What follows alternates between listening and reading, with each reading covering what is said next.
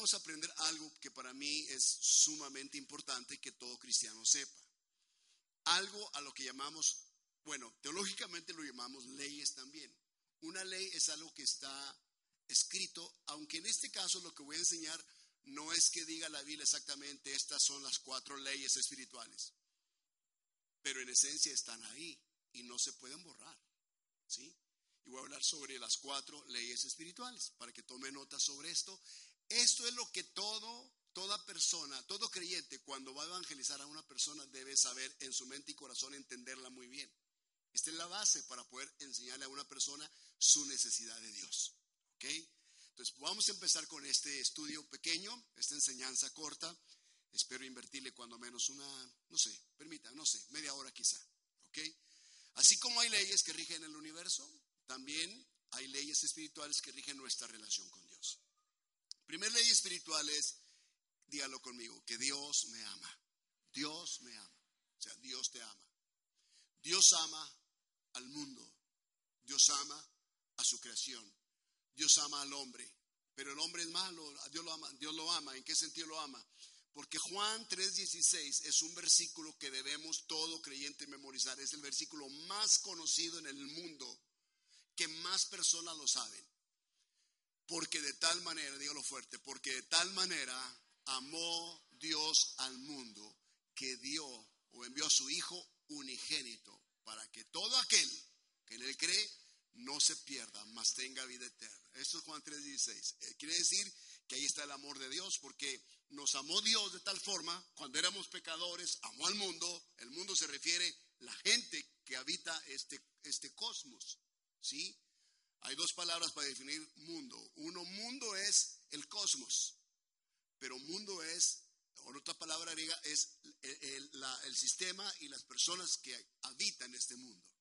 Entonces Dios amó no solamente ama el cosmos, amó en este versículo a la gente. Entonces Dios amó a la gente que nos dio a su Hijo unigénito. Ese es el amor de Dios. Su único Hijo lo entregó. Entonces quiere que Él se amó al pecador. Te amó a ti cuando tú eras pecador. No te amó a ti cuando tú ya no dejaste de ser pecador. Él te amó justamente porque estabas perdido. Pero hay un requisito aquí para poder recibir ese amor, para poder entender ese amor es que toda aquella persona que en Él cree, es decir, que el que cree en Él puede disfrutar de ese amor. El pecador, aunque Dios lo ama, el pecador no puede ser consciente del amor de Dios. No como aquel que ha creído en Jesucristo.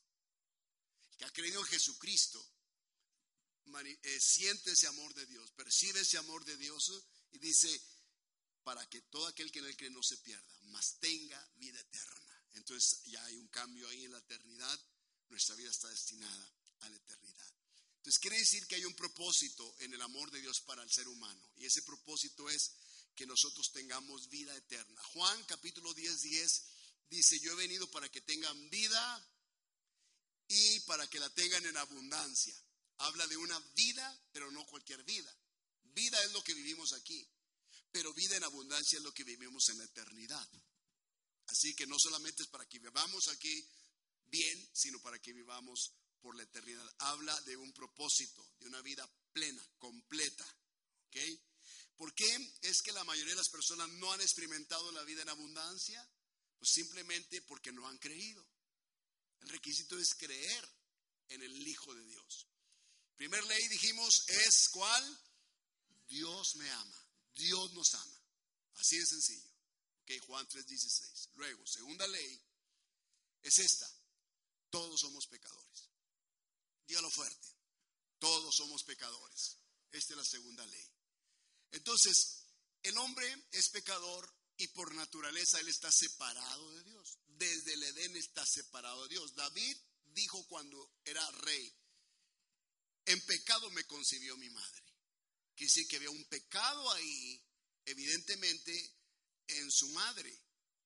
Y cuando él nació, venía esa, esa condición en la, en, la naturaleza del ser humano. Y cuando uno nace acá, viene esa condición. Si uno muere en esa, en esa condición de un infante sin conciencia de su pecado, es obvio que Dios no lo puede juzgar por un pecado del cual es él en ese momento no es consciente. Así que él necesitaría crecer y entonces ser consciente de que lo que está haciendo es malo. Entonces por eso es que decimos que los infantes no pueden, cuando mueren, no, son, no se pierden en la eternidad, sino que, como dijo Jesús, dejad a los niños venir a mí porque de ellos es el reino de los cielos. Entonces por eso es que el bautismo debe ser para personas adultas que son conscientes de que son pecadores y ellos quieren recibir el amor de Jesús a través de recibir a Cristo. Y por eso es que nos bautizamos. ¿Sí? El que creyere y fuere bautizado. Entonces es necesario creer.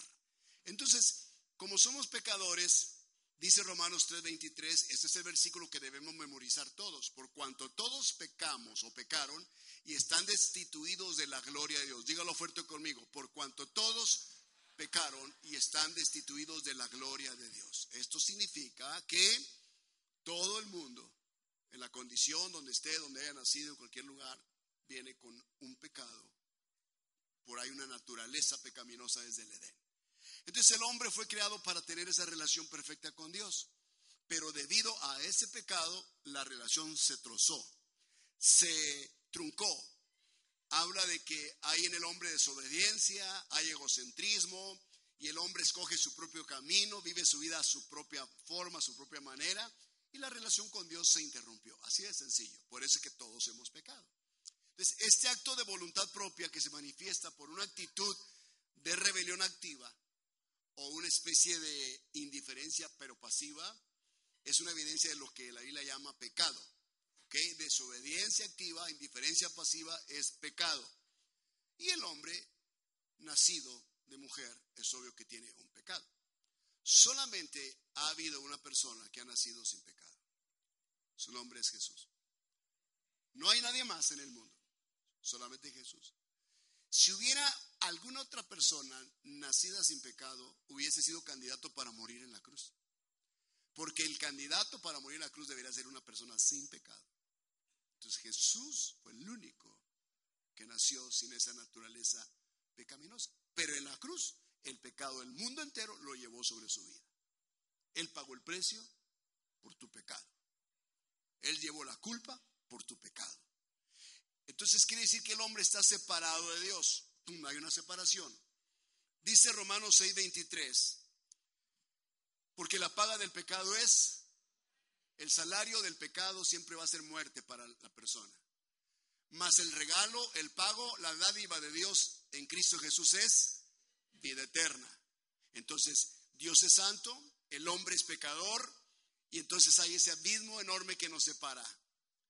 Así en esa condición, nosotros somos pecadores y necesitamos de la provisión que Dios tiene para nuestra vida. Y es aquí donde entra la tercera ley espiritual que es la provisión de Dios para nosotros. La provisión, Dios nos ama, que no nos dejó ahí en nuestro pecado, sino envió una provisión. La tercera ley espiritual es esta. Y la provisión se llama Jesucristo. Diga conmigo, Jesucristo es la única provisión de Dios. La única, no hay más. Solo en Él podemos conocer el verdadero amor de Dios. Por eso les digo que aunque el pecador, eh, aunque Dios ama al pecador, el pecador no puede aún experimentar ese amor hasta entonces el pecador reciba la provisión de Dios en Cristo Jesús. Entonces Jesucristo se convierte en la provisión, por eso es que Él murió en lugar nuestro, en la cruz. ¿Ok? Tú estabas destinado a morir, en, morir por tus pecados. No precisamente en la cruz, pero en la eternidad. ¿Ok? Pero Jesús vino y entregó su vida y murió en tu lugar. Es la manifestación del amor de Dios. Vean lo que dice Romanos 5.8. Mas Dios muestra su amor para con nosotros en que siendo aún pecadores, noten esta palabra, en que siendo aún pecadores, Cristo murió por nosotros. Cuando éramos pecadores, Él murió por nosotros. Porque ¿cuál es el chiste de morir por un justo? Él murió por un pecador. ¿Cuál es el chiste que un médico venga a atender a una persona sana? tiene sentido. Los sanos no necesitan de médico, dijo Jesús. Los enfermos necesitan de médico. Nosotros estábamos enfermos, teníamos una plaga, estábamos contaminados de una enfermedad llamada pecado. Jesús viene y entrega la dosis perfecta para nuestra sanidad. Es su sangre preciosa. Ahí está la dosis, ahí está el antídoto para eliminar el pecado de nuestra vida.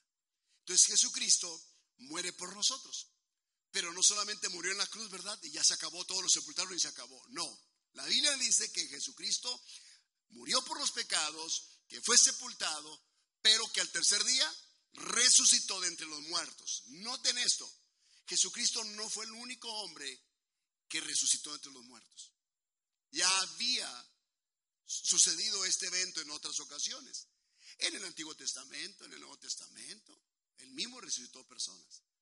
La única diferencia es que cuando Él murió, Él tomó autoridad sobre todo principado, sobre toda hueste, sobre todo dominio, sobre todo gobernante, sobre Satanás. Algo que ningún mortal que haya resucitado pudo hacer. Solamente Jesús lo hizo. Pero cuando Jesús resucitó, Él nunca volvió a morir. No volvió a la muerte. A diferencia de todos los que han muerto una vez y resucitaron, se vuelven a morir. Entonces, por eso es que Cristo resucitó al tercer día conforme a las escrituras. Eso está en 1 Corintios 15 del 3 al 6. Conforme a las escrituras resucitó. Tal y como había dicho la escritura miles de años atrás, resucitó y apareció a Cefas, que es Pedro, y también después a los doce, y después apareció a más de 500, si recordarás esto. Entonces quiere decir que Cristo no solamente murió en la cruz, fue sepultado, sino que resucitó. Pero es que Jesús, según Juan 14, 6, se convierte para nosotros en el único camino, la única verdad y la vida. Dijo Jesús, yo soy el camino, dígalo conmigo, yo soy el camino, soy la verdad y soy la vida. Nadie ha podido decir lo que Jesús dijo. Nadie. Ningún filósofo como no sé, los filósofos griegos, Sócrates o Aristóteles o Platón, o los grandes pensadores, o bueno, cada persona que se ha levantado como grandes hombres, como por ejemplo Buda, o no sé, podemos pensar en ah, quizá Zoroastro, Zaratostra, eh, pensadores y filósofos, nadie ha podido decir lo que Jesús ha dicho. Solamente Jesús pudo decir, yo soy el camino, soy la verdad y soy la vida. Porque cuando Él dice yo soy, está mencionando el nombre de Dios. Quiere decir que Él era Dios. Si sabes lo que significa Emanuel, Dios con nosotros, Jesucristo era Dios en la tierra. O sea, Él dejó su trono de gloria, vino y se hizo como nosotros, como uno de nosotros. Él en la persona de Jesucristo era Dios caminando entre nosotros. Entonces quiere decir que nadie puede venir al Padre si no es a través del Cristo crucificado, resucitado. Nadie puede llegar a Dios si no es por Jesucristo. Escuche, tú no puedes llegar a Dios por medio de ningún santo, ni por medio de María. Quiero que entiendas esto. Tú no llegas a Dios a través de nadie, porque hubo un solo mediador entre Dios y los hombres, Jesucristo hombre. Entonces no hay ningún otro mediador. ¿Sí me explico? Jesucristo. Entonces el Dios hecho hombre, Emanuel, Dios con nosotros. Vimos gloria, gloria como la del unigénito Hijo de Dios. Entonces, es a través de Jesucristo como uno llega al Padre. ¿Cómo es que a través de Jesús uno llega? A través de su sacrificio, a través de la obra en la cruz y su sangre derramada y creyendo en Él es como llegamos al Padre. Quiere decir que Dios quitó todo abismo que nos mantenía separados de Él. Entonces, cuando Él envía a Jesucristo a morir en la cruz en nuestro lugar, se abre un puente para nosotros. Nos conectamos con Dios en ese momento. Esa es la forma que Dios utilizó para que el hombre pudiera experimentar su gran amor. La cuarta ley espiritual, vamos a hacer un repaso. La primera ley, espiritual dijimos que es que Dios nos ama. Dígalo fuerte, Dios nos ama. La segunda ley espiritual es somos pecadores, todos. La tercera ley espiritual es Jesucristo es la única provisión de Dios. La cuarta ley espiritual y última es esta, que nosotros debemos, debemos arrepentirnos y recibir a Jesús. Debemos creer en Él. Es la cuarta ley espiritual. Ya está la provisión, ahora yo la debo de tomar y debo creer en Él. ¿Ok? Eso significa que nosotros nos debemos entregar a Jesucristo y debemos recibirlo. Mira lo que dice Juan 1.12. Este versículo es el versículo que debes tú usar y debes memorizar. ¿Sí?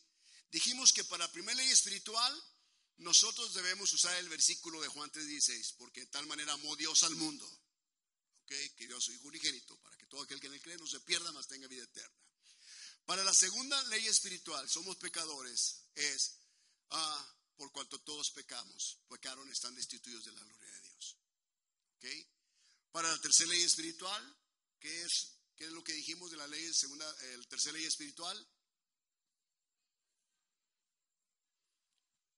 Romanos 5.8. ¿Qué es Romanos 5.8?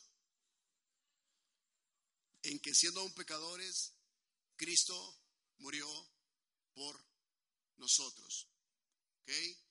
En esta cuarta ley espiritual tenemos que nosotros utilizar este versículo, que es, para mí es muy importante. Mas a todos los que lo recibieron, a los que creen en su nombre, les dio el derecho de ser hechos hijos de Dios. Ok, ahora les voy a explicar algo. Juan 1.11 dice de Jesús, a lo suyo vino. Ok, a lo suyo. Lo suyo era un pueblo escogido llamado los judíos. Pero dice el versículo de Juan 1.11, mas los suyos no le recibieron. ¿Sí? Mas y luego Juan 1.12, mas a todos los que lo recibieron, a los que creen en su nombre, les dio el derecho de ser hechos hijos de Dios. Este versículo es el versículo que respalda nuestra cuarta ley espiritual, que Dios me ama, soy un pecador, necesito a Jesucristo, pero debo arrepentirme, ¿ok? Debo creer en Él. Cuando dice aquí, más a todos los que le recibieron. ¿Hay qué cosa? Recibirlo.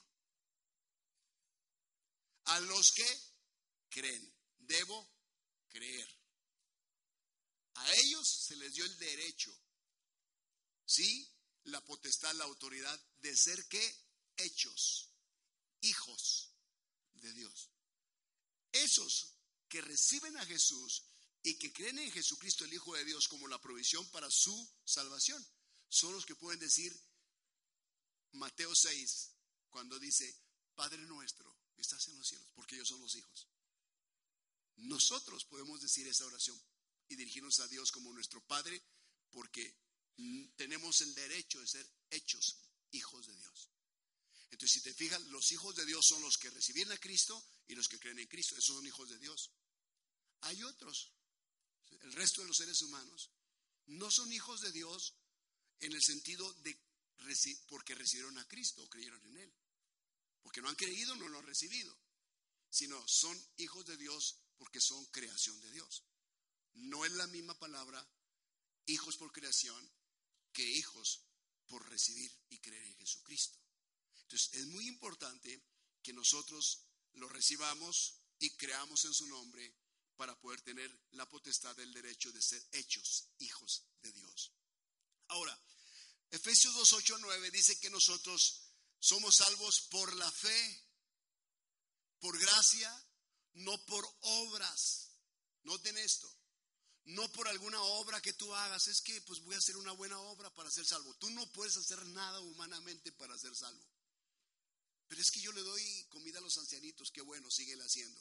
Y ponle más comida, por favor. Es que yo ayudo a los animalitos de la calle. Hazlo, está bien. Recoge los animalitos. Pasa ahí por mi calle y llévate a todos los animalitos a tu casa. No hay obra que tú puedas hacer para obtener salvación. Por eso Efesios 2, 8, 9 dice, porque por gracia sois salvos por medio de la fe. Y esto no, esto no de vosotros, sino que es un, un don de Dios. Es un regalo de Dios. No es por una obra, para que nadie diga, por mí yo soy salvo. Si fueras salvo por tu obra, entonces tú serías Cristo. Pero no somos Cristo en ese sentido, sino que somos salvos por fe. Fe significa haber creído en Cristo Jesús y su obra en la cruz. Por eso que somos salvos. Entonces recibimos a Cristo normalmente cuando nosotros nos sentimos pecadores, nos arrepentimos y creemos en Él y lo invitamos a nuestra vida lo recibimos, en otras palabras. En ese momento es cuando uno recibe a Jesucristo. ¿Sí? Yo no puedo decir que forzosamente tengamos que hacer una oración como la que vamos a hacer más al rato, más al final. Porque muchas veces Dios se manifiesta a cada uno de formas diferentes y hay personas que a veces ni siquiera hacen una oración, pero hay algo que pasa en sus vidas que tiene un encuentro sobrenatural con Jesús. ¿Sí? Y eso los cambia. Y en ese momento ellos nacen de nuevo. Es una obra del Espíritu, es una obra del Señor. Vamos a pensar en Pablo, por ejemplo, rumbo a Damasco. Con un pensamiento asesino, él se le revela y él dice, ¿quién eres, Señor? Y él le dice, yo soy Jesús a quien tú persigues. ¿Ok? Pero ve a Damasco y ahí se te va a decir lo que debes hacer. Y él obedeció y se fue. Cieguito como pudo, llegó allá y obedeció. Pero ya Pablo, ya ahora llamó a Jesús Señor.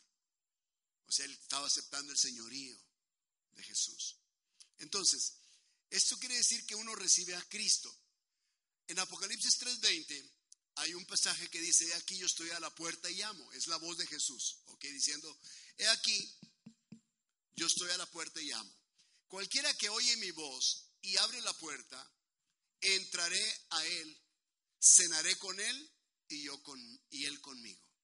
Eso significa que cuando Jesús llega a la vida de una persona y la persona escucha la voz de Jesús hablándole, y si la persona voluntariamente abre la puerta de su vida, de su corazón y cree en él, Jesús entra. Si te fijas, Jesús no llega a exigirte la cena. Él trae la cena. Él viene con la pizza aquí. Él viene con el vino a un lado. Él viene con lo que te guste a ti comer. Él viene, él viene a traerte la provisión. ¿Ok? Con Él estamos completos. Lo único que Él requiere es que tú le abras la puerta de tu corazón, que tú creas en Él y tú lo recibas en tu casa.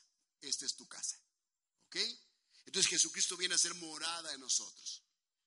Entonces, en ese sentido, recibir a Cristo implica volvernos a Dios. ¿Por qué? Porque desde el Edén nosotros caminamos en sentido contrario a Dios por nuestro pecado. ¿Ok? Desde el Edén. Entonces, cuando Cristo viene como la provisión, el hombre tiene que dar vuelta para regresar a Dios a través de Jesucristo. Recuerda tú que cuando el hombre salió del Edén se puso un ángel en la puerta de la entrada con una espada de fuego. Y el hombre salió y nunca más volvió a entrar.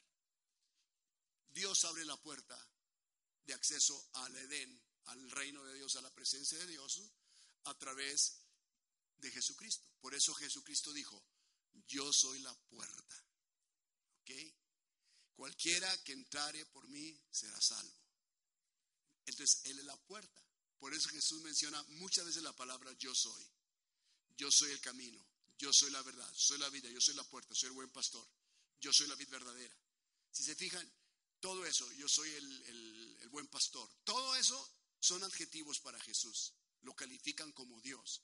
Entonces quiere decir que cuando confiamos en Cristo Jesús, estamos arrepentidos de nuestra vida y de nuestro pecado, y entonces en ese momento es como Jesús hace de nosotros la persona que nosotros, o que Él desea que seamos, en ese justo momento. Entonces, no es suficiente que nosotros vengamos a Cristo para quererlo conocer intelectualmente, como hay muchas personas, ¿verdad? Hay personas que saben quién es Cristo, conocen su historia, conocen todo, pero es intelectualmente. Y conocen la Biblia, pero intelectualmente. De hecho, los judíos, los mismos judíos en Israel, estaba viendo las entrevistas que les hacen a los judíos en mismo Israel, Jerusalén, preguntándole, ¿usted sabe quién es Jesús, Jesucristo? Y ellos dicen, Jesucristo, no, no sé quién es. Preguntan, ¿usted sabe quién es Jesucristo? Jesucristo, oh, sí, sí, es el, eh, supuesto Dios o profeta de los cristianos. Entonces ellos no creen en Jesucristo. Por eso es que a los suyos vino y como los suyos no lo recibieron, a los que lo recibieron, a los que les dio potestad, a los que le recibieron, a los que creyeron en su nombre, les dio derecho a ser hechos hijos de Dios. Entonces, solamente ellos. Entonces quiere decir que todo la, la puerta está abierta para el mundo entero mientras el mundo entero crea en Él y lo reciban en su corazón. Y ustedes son ese, esa parte de este mundo que ha oído su voz, ha abierto la puerta de su vida, de su corazón, de su alma, y lo ha invitado a entrar y lo ha recibido en su casa, y usted está cenando y está degustando de Jesucristo, de su presencia en su vida. Amén. Amén. Entonces, vamos a repetir las cuatro leyes espirituales. Primera ley espiritual, fuerte. Primera ley, eso es irrevocable. Dios nos ama. Listo. El versículo Juan 3 dice, ya dijimos, porque de tal manera amó Dios al mundo. Luego, la segunda ley, somos pecadores. Ok, Romanos 3:23, por cuanto todos pecaron, están destituidos de la gloria de Dios. Ok. Tercer ley, la única provisión. Ok, entonces aplicamos un versículo ahí, ¿verdad? Juan, ¿cuál? ¿Cuál es, perdón? Juan 5.8, ¿qué dice? Romanos 5.8, perdón, ¿qué dice? Mas Dios muestra su amor para con nosotros, en que siendo aún pecadores, Cristo murió por nosotros. Ok. Luego nos vamos al, al pasaje, a la cuarta ley espiritual, que es Ok, arrepentirnos, recibirlo, creer en Él. Y eso está en Juan capítulo 1, versículo 12. Más a todos los que lo recibieron les dio, perdón, a todos los que recibieron, a los que creen en su nombre, les dio potestad, derecho, autoridad, exousia, la palabra griega para derecho, potestad, de ser hechos hijos de Dios. Entonces, cuando dices tú, no, pues allá hay un cristiano ahí. ¿Es cristiano aquí en la iglesia? No, no, cristiano es un borracho. Un X. Ah, no, no, no. No porque nació en este mundo es cristiano. ¿Ok? El cristiano es aquel que ha creído en Cristo Jesús. ¿Ok? Aquel hijo de Dios que tiene el derecho de ser hecho hijo de Dios porque él creyó en Jesucristo y lo recibió en su corazón. Entonces, de esa forma es como esas cuatro leyes aplican a nuestra vida. Ahora, quiero que hagamos una oración como la oración de una persona que recién va a entregar su vida a Cristo Jesús. ¿Les parece bien si lo hacemos? Ok, está aquí en pantalla y tú lo puedes leer en voz alta. Entonces, cuando tú le hablas de Cristo a una persona, tú puedes utilizar, esas cuatro leyes espirituales sin precisamente apegarte mucho a lo que te acabo de enseñar, simplemente entenderlo en tu mente. No, es que entienda que Dios nos ama, Dios lo ama a usted, en su condición Él lo ama. Tanto lo ama que Él mandó a su Hijo. No tienes ni siquiera que decirlo en el orden que te lo estoy explicando, pero tú puedes explicarle esto. Pero usted debe arrepentirse de su pecado y debe creer en Jesucristo, porque es la única provisión que Dios envió. Pero ¿cómo le hago y qué tengo que hacer? Pues ¿qué le parece si empezamos con una oración corta? Y entregue su vida a Cristo. Abra las puertas de su corazón. Invítelo a su corazón. ¿Qué digo? ¿Qué hago? ¿A dónde voy? ¿Qué, qué como? No, no, haga la oración después de mí y lo llevas a una oración parecida a esta. Listo, saca en pantalla. Díganlo fuerte. Señor Jesucristo.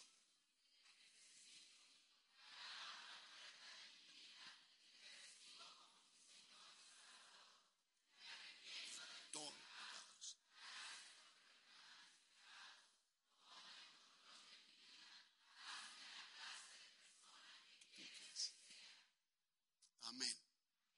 ¿Ok? Entonces, si la persona hace esta oración con todo su corazón, algo ocurrirá en él. Si la persona hace esta oración pero no le pone su necesidad, realmente él dice, no, yo soy, yo soy bueno, yo no necesito eso. No cree él. Él no es un candidato para recibir a Cristo, porque está creyendo que él es bueno. ¿Qué dice la Biblia con respecto a los buenos? No hay bueno. No hay justo. No hay ningún bueno. ¿Ok? Solo hay un justo y bueno Dios. Y Jesús, que es Dios. Entonces quiere decir que no hay gente buena en su propia obra. ¿Ok? Pero sí podemos llegar a ser buenos si aceptamos la obra de Jesucristo. Entonces, ¿cómo podemos nosotros estar seguros de que Cristo mora en nuestra vida. Cuando uno invita a Cristo Jesús a ser su Señor y Salvador personal y uno está arrepentido, recordemos lo que dijimos que se debe hacer en Apocalipsis 3:20, abrir la puerta del corazón, invitar a Jesús, oír su voz, vamos a cenar con él. ¿Recuerdan a Saqueo? La historia de Saqueo en Lucas 19, que dice que Jesús llegó y miró a Saqueo y ya lo conocía. Dios conoce al pecador. Antes de que el pecador conozca a Cristo, Cristo ya conoce al pecador. Y, él miró a Saqueo y le dijo, Saqueo, bájate de ese árbol. Y Saqueo se maravilló que conociera su nombre. De hecho, ¿quién no conocería el nombre de Saqueo? Y cuando Saqueo se bajó, le dijo, ¿por qué es necesario que yo pose o more en tu casa? Y Saqueo descendió del árbol y Jesús lo acompañó a su propia casa. Saqueo abrió las puertas, Jesús entró y dice que hubo fiesta, hubo comida y todo. Y entonces de pronto Jesús esperó que Saqueo sacara su corazón. Y entonces cuando Saqueo se paró y dijo, silencio todos por favor, con una copa en mano quizá. Publicano, un pecador, una persona odiado por el pueblo, cobrador de impuestos, extorsionador, cobrado además, como muchos de ustedes sabrán, cobrado además. Y entonces dice que dijo, quiero decir algo ahora este día. Estoy muy feliz de tener a Jesucristo en mi casa. Pero quiero decir algo. Si alguno de ustedes es defraudado, yo le devuelvo en cuatro tantos lo que yo le cobré de más. ¿Sí? Y voy a partir mis bienes con todos los pobres. Entonces Saqueo fue tocado en aquella cosa que era su Dios, en aquello que él amaba, que era el dinero, un ambicioso y avaro. Cuando él cambió su conducta con respecto al dinero, Jesús se paró y dijo, silencio, hoy ha venido la salvación a esta casa. Hoy, en ese momento, quiere decir que debe haber un cambio en nosotros. Hablamos diferente, ya no hablamos malas palabras, ya no vemos lo que veíamos, ya no frecuentamos los lugares que frecuentábamos, ya no hacemos lo que hacíamos. Nuestra vida y conducta debe cambiar. Si Cristo está en tu vida, ya no debes hacer lo que antes hacías. Porque el arrepentimiento es dar vuelta en U, es regresar a, donde originalmente debemos, debíamos estar. Entonces ya no podemos hacer lo mismo que hacíamos antes. Entonces, si les pregunto a ustedes, ¿dónde está Cristo ahora? ¿Qué me contestarían ustedes? ¿Dónde está Cristo? Un niño podría decir, no lo sé, yo no lo agarré, yo no sé dónde quedó. Cristo está aquí, dentro de mí. Él vive, Él habita mi casa, porque yo lo invité, yo creí y yo lo recibí. Muy bien, estamos hasta ahí, muy bien. Entonces la Biblia promete vida eterna a todos aquellos que reciben a Jesucristo. ¿Ok? Juan, 1 Juan 5 del 11 al 13, y voy a terminar. Dice de esta forma, y este es el testimonio, que Dios nos ha dado vida eterna, y esta vida está, ¿dónde? En su Hijo. Dígalo conmigo. Esta vida eterna está en su Hijo. Juan, 1 Juan 5 del 11 al 13. Ojo. El que tiene al Hijo, tiene la vida. El que no tiene al Hijo de Dios, no tiene la vida. Así de sencillo. No, pero es que yo tengo a María. Pues, qué bueno. Qué padre, ¿no? Qué bien, qué bueno que la tiene. Felicidades. Pero no tiene vida eterna. Y cuando yo hablo sobre esto, no quiere decir que estamos siendo ofensivos contra María, que fue el instrumento que Dios usó para que Cristo viniese a la tierra. ¿Sí? Comprendemos perfectamente quién es María. Pero aquí dice la Biblia que el que tiene al Hijo de Dios tiene la vida. Eso no lo dice de nadie más en la Escritura, solamente de Jesús. Estas cosas os he escrito a vosotros que creéis en el nombre del Hijo de Dios para que sepáis que tenéis vida eterna. ¿Cuánto estamos entendiendo? Clarito. Entonces, ¿qué debemos hacer? Según Hebreos 13:5, debemos nosotros siempre dar gracias a Dios porque Cristo ya está en nuestra vida y porque Jesucristo prometió que nunca nos va a dejar. Leamos Hebreos 13 del 5 al versículo 6. Dice, sean vuestras costumbres sin avaricia. Si Cristo está en ti, tu costumbre no debe ser avariciosa. Contentos con lo que tenéis ahora, porque Él dijo, no te desampararé, ni te dejaré, de manera que podemos decir confiadamente, el Señor es mi ayudador, no temeré lo que me pueda hacer el hombre. Entonces tenemos la seguridad de que Él está con nosotros y no debemos temer lo que el hombre nos pueda hacer y podemos vivir confiadamente porque el Señor es nuestro ayudador. Ya que sabemos que Cristo está dentro de nosotros viviendo, porque lo invitamos, nos arrepentimos, creímos, lo recibimos, ahora sabemos que tenemos vida eterna. En ese momento. No depende de sentimiento, pero es que no siento nada. No se trata de sentir, se trata de creer. Creer, recibirlo y creer. Personas reciben a Cristo y en el momento no sienten nada, no sienten absolutamente nada, no sentí nada. Pero tú crees, yo creo en Jesucristo, claro que, ok, va a haber un cambio en tu naturaleza. Estás naciendo de nuevo, eres una nueva criatura. Va a empezar a haber cambios, cosas que antes hacías ya no te van a gustar hacerlas, te vas a sentir incómodo. Palabras que decía ya no las vas a decir, te vas a sentir incómodo. Entonces, Cristo está con nosotros, solamente estamos confiando en la fidelidad de Dios y su promesa. Y ahora, ya que hemos recibido a Cristo, la gente recibe a Cristo, ustedes que han recibido a Cristo, les pregunto, ¿qué vamos a hacer después de que recibimos a Cristo? Bueno, voy a nombrar solamente unas cuantas cosas. Ya sabemos, Cristo entró en nuestra vida, los pecados nuestros son perdonados, hemos venido a ser un hijo de Dios, una hija de Dios, hemos empezado la gran aventura de la vida cristiana, tenemos vida eterna en Cristo Jesús. Qué cosa tan más maravillosa nosotros tenemos en Cristo Jesús. Y ahora les sugiero que crezca en Cristo Jesús. No solamente es una nueva criatura, sino necesita crecer en Cristo. Pero ¿cómo le hago, pastor, para crecer? Aquí le voy. Crecimiento espiritual es el resultado de confiar en Jesucristo. Él dice, el justo por la fe vivirá. Entonces, una vida de fe es una vida que nos capacita para confiar en Dios progresivamente, cuidando los detalles de la vida cristiana como uno cuidaría a un bebé cuando va creciendo. Entonces, le voy a decir qué vamos a hacer. Primero, debemos conversar con Dios todos los días. Él es nuestro Padre, Padre nuestro. A eso se le llama oración. ¿Qué debemos hacer? Orar. ¿Cada cuánto? ¿Cada cuánto come un bebé? ¿Cada cuánto el bebé se le pega a su mamá? Tremendo, ¿no?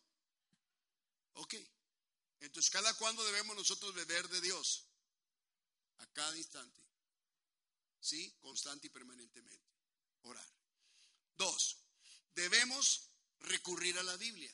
Esto es leer la Biblia, la palabra de Dios. Si quieres crecer, ora, lee la palabra de Dios. Tres, debemos confiar en Dios. Diga conmigo, confiar en Dios. ¿Ok? Eh, toda nuestra vida debe, debe estar en las manos del Señor. Todo, confíe en Él. Él dijo, soy su ayudador. No tengas miedo. Yo estoy contigo. La cuarta cosa, una, dos, tres, cuarta cosa es ser llenos del Espíritu Santo. Dígalo, ser llenos Acuérdense que Jesús dijo, ok, yo me voy, pero ustedes tienen que quedarse hasta que sean llenos del Espíritu Santo, ok. Luego, la quinta cosa sería testificar de Jesús. Testificar se refiere a qué? Hablarle a otros también de Cristo Jesús. Háblele a otros, compártale a otros. La idea es esta, que Cristo alcanza a un mecánico que trabaja en un taller para que les hable a sus compañeros que Cristo alcanza a una cortadora de cabello para que ella le hable a sus compañeras, que Cristo habla a un farmacéutico para que le hable a sus compañeros y a los que vienen a comprar medicina, que Cristo le habla a un maestro para que comparta con maestros y estudiantes, que Cristo le habla a un estudiante para que hable a sus compañeros y maestros, que Cristo alcanza a un político para que le hable a todos los niveles políticos, se alcanza a profesionistas para que uno hable a todos los profesionistas. Entonces, según donde tú estás, habla y testifica de Cristo Jesús. Háblales de lo que ha pasado contigo, de tu nueva experiencia en Cristo Jesús, ¿ok? La sexta cosa, yo diría, es tener comunión. Diga conmigo, tener comunión. Porque Hebreos 10, 25 dice, no dejando de congregarse como algunos tienen por costumbre. Dile a tu vecino, no dejes de congregarte como algunos como algunos tienen por costumbre. Pero aquí esos algunos no están, ¿verdad? Esos son los que no se congregaron ahora. Los que no vinieron. ¿Ok? Sí, eso es lo que dice Hebreos 10:25. Dice, sino exhortándoos y tanto más cuanto veis que aquel día se acerca. ¿Cuál día? El día en que Cristo ha de venir por su iglesia. Se acerca. Cada día estamos más cerca de ese evento extraordinario. Entonces debemos compartir ese descubrimiento, ese tesoro con el resto de las personas. Dice acerca de la iglesia primitiva cuando las gente se convertían a Cristo, en Hechos capítulo 2, 42, dice que los que recibieron su palabra fueron bautizados. O sea, recibieron a Cristo Jesús y eran bautizados. Y se añadían aquel día a la iglesia los que habían de ser salvos, y en esta ocasión dice que se añadieron como tres mil personas. Tres mil personas que entendieron que eran, que Dios los amaba, que eran pecadores, que había una provisión de Dios en Cristo Jesús, y lo recibieron en su corazón, recibieron su palabra, y entonces obedecieron y fueron bautizados y ellos tenían comunión y dice el versículo y perseveraban en la doctrina. Esto es la lectura de la palabra que dijimos, ¿ok? Para el crecimiento espiritual.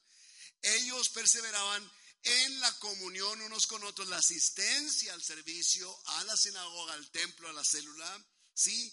En el partimiento del pan, ellos compartían con otros también la, la provisión y dice, y en las oraciones. Ellos oraban. Esa es la iglesia, ese es el inicio de una iglesia poderosa. ¿Quieren ustedes, como iglesia, hermanos amigos, que seamos una iglesia poderosa en la ciudad? Tenemos que aplicar estos principios a nuestra propia vida y vamos a ver la gloria de Dios en nuestra ciudad. Amén. Amén. Hechos capítulo 5, 42. Mira otro versículo 42. Hechos, Hechos 5, 42. Termino con esto y oramos. Y todos los días y en el, en el templo y por las casas no cesaban de enseñar y predicar a Jesucristo. Todos los días, en el templo, por las casas. Dígalo conmigo, todos los días, de lunes a domingo,